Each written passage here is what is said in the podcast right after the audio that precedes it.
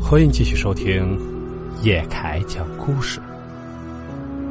接下来我要讲的故事叫《给我一支烟》。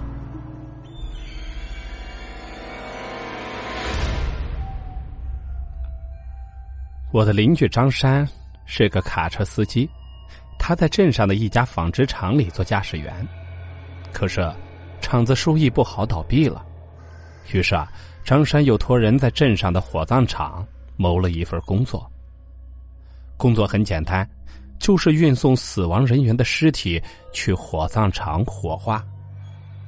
这活一般人是不肯做的，可张山却并不介意。他从小胆子就大，再加上这工作也不累，他倒也乐意干这份活。到了七月份的一天，张山就遇上事儿了。据他说啊，那天他有些感冒，身体也不怎么舒服。这小灾小病的，他一般也不会请假，熬一熬便过去了。到下午的时候啊，他接到了一个电话，单位让他去镇上的黄大村拉个尸体。张山二话不说，就开车往黄大村赶。不到一个小时，他的车子就开到了黄大村。进村开了没多远，他就到了目的地。下车之后，他看到葬礼现场没多少人，稀稀拉拉的。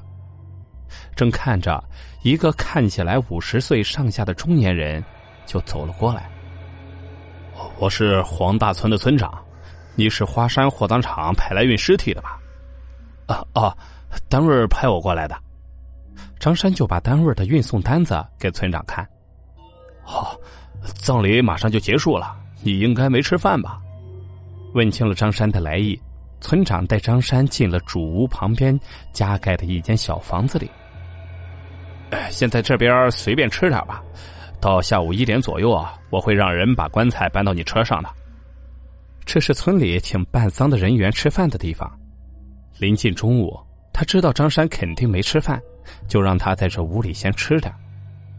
啊，没事村长，您先去忙吧，这边我来吧。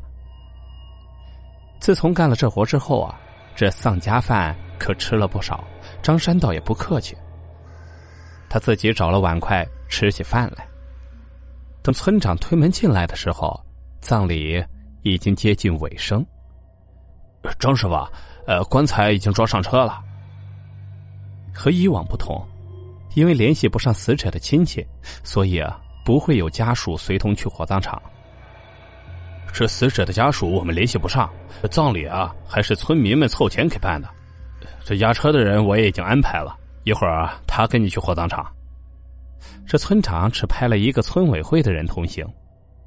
啊，那行，我去车里看看啊。听到这儿，张山也没有再多问，往车子那边走去。等到了车子旁边，他透过玻璃看到棺材已经在里面了。随后。从前座传来一个声音：“师傅，咱们可以走了吧？”张山往前走了几步，就看见驾驶室后座位上坐了一个中年人，他看起来挺和善的。张山想，这应该是村长安排的押车人吧？呃，村长让你押车是吧？师傅，时间不早了，咱们赶紧出发吧。那人也没回答是或者不是，只是催促着赶紧出发。张山没有再多问，发动了汽车就上路了。大概开了几十米，他隐隐的听到后面有喊声，可后视镜里并没有看到人，他觉得应该是自己听错了。他也没在意，一脚油门就开走了。汽车在空无一人的乡村公路上。平稳的行驶着，因为车上装着死人，不能剧烈颠簸，所以啊，汽车行进的速度只有来时的一半左右。因为开得慢，张山有意和押车的人聊起天来。哎，这人啊，怎么连个亲戚也找不到啊？真是可怜呐！那人笑了笑，露出了一口黄牙。哈哈哈，不是联系不上。是断绝关系了，就是老死不相往来的那种。啊，不至于啊，这得多大仇啊，都该看开一点。张山就有些感慨。那人听完这话，神色暗淡了一些，但笑容还在。啊，家家有本难念的经啊。聊到这里，气氛就有点尴尬了。张山就只顾开车，不再说话。但开着开着，他总觉得后面根本就没有人。他回头确认了好几次，那个男人就坐在那儿一动也不动。看到张山回头，他就露出那一口标志性的黄牙，朝着张山笑笑。等开了差不多半个小时，张山把车停在了路边。呃，等我一会儿啊，我去撒泡尿。他想下车方便一下，而那男人却向张山要烟抽。师傅，给根烟抽吧。张山也没有多想，从裤兜里拿出一包烟，抽出一根递给了他，随后就下车去方便了。等撒完尿回到车里。发现那男人已经快把烟抽完了。你你那根烟抽完了，但是车里竟然是一点烟味都没有。哦，我把烟气儿全咽到肚子里了。男人看出了张山的疑惑，虽然是这么说，可张山哪里相信他的话呀？大哥，你这技术可不得了啊！男人并没有去解释，却又朝张山。讨烟抽，师傅，能不能再给我一根烟呢？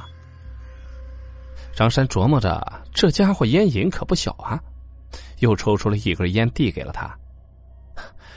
我说：“你烟瘾可不小啊。”那男人拿到了烟，点上了之后，深吸了一口，还真别说，他真就没把烟再给吐出来，像是被他身体吸收了一样。张山正在诧异啊，那男人却把抽了一半的烟拿了下来，随即啊，他的目光移到了后车厢，似乎正在盘算着什么。就在这一刹那，那男人突然就钻到了后车厢去了。他麻利的打开了棺材盖子，将那抽了一半的烟塞到了棺材里。整个过程，男人都表现的果断和迅速。这让一旁的张山是目瞪口呆，一时间反应不过来了。好一会儿，他才勉强了吐出了几个字：“喂，谁让你开棺材的？”马克生前喜欢抽烟，所以啊，我让他抽两口。可那男人根本就不理张山，他视线直直的盯着棺材里的死人。呃。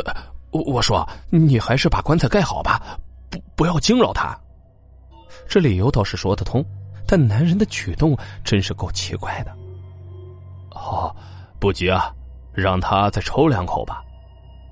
可男人依旧是我行我素，甚至把棺材里的死人的头抱入了自己怀中。这时，张山注意到，那男人脸上的笑意已经没有了。脸色也苍白了许多。更奇怪的是，怀里的死人的脸的周围泛起了一圈白烟，真就像那死人正在抽那半支烟一样。张山顿时感觉头皮发麻，心跳加快。他终于忍无可忍，大声的叫了起来：“你再这样胡搞，我就请你下车了！”听到这话。那男人愣了一下，脸上逐渐又有了笑意。哈哈，呃，实在不好意思啊，是我不对。他把放在死人嘴上的香烟拿了下来，张山心里又是一惊，这半根烟一会儿的功夫，只剩下一截烟蒂了。之后，男人默默的回到了驾驶室，不过他没有回到座位上，而是从侧门下了车。张山见状也跟着下了车，呃，你这是要去哪呀？男人先是鞠了一个躬，好，我就送到这里吧，就不跟他进火葬场了。抬头之后，又是招牌式的微笑，随即那男人转身就离开了。张山想去拦他，却怎么也迈不开步子。他总觉得这人很奇怪，留在车上未必是好事。最后，张山只能又发动了汽车，继续往火葬场赶。到火葬场之后，对接的同事有些诧异：“呃，押车的人呢？死者的一些身份材料怎么没有啊？”哎，这押车人呐，别提多怪了，还半路下车了。于是啊，张山就把这路上的遭遇大致给讲了一遍。刚讲到一半，后头又来了一辆车。下车的人很熟悉，正是刚刚接待他的村长。村长跑到张山跟前，劈头就问：“哎，你咋一个人就开车走了？押车人都没上车呢，我在后头喊了你好一会儿，你都不听。”张山一听也是懵了，押车人不是在我车上吗？不过他半途就下车了呀。村长一听啊，气就不打一处来。你车上有个屁的人，我看着你一个人上了车，呃，你你可别乱说呀！听到这话，张山开始紧张了，背上直冒冷汗。他跑到了棺材跟前，之前呢，因为种种原因，并没有去看死这一眼，可这一看。他脑子一下就炸了。棺材中躺着的，和刚刚押车的那个男人一模一样。一瞬间，张山有些头晕。村长在和他说什么，已经听不进去了。当天，张山就请假回去了，足足在家休息了十几天。之后，张山才知道，这死者叫马占才，是山西过来的。四十几岁了，还是个单身汉，死因是肺癌。这马占才抽烟很凶，抽的还是几块钱一包的劣质烟，难怪四十几岁就把肺给抽坏了。这件事之后呢，张山并没有辞去工作，只是在车里加了一道护身符。他倒不是怕这些东西，主要是为了提醒自己保持敬畏。就像那天在他车上的押车人，从头到尾都很友善。有时候他们不肯离去，只是对人世还有一丝牵挂。这牵挂的，可以是一个人，也可以是一支烟。好了，故事到这里就结束了。感谢您的收听。如果喜欢叶凯的故事，请帮忙订阅加关注。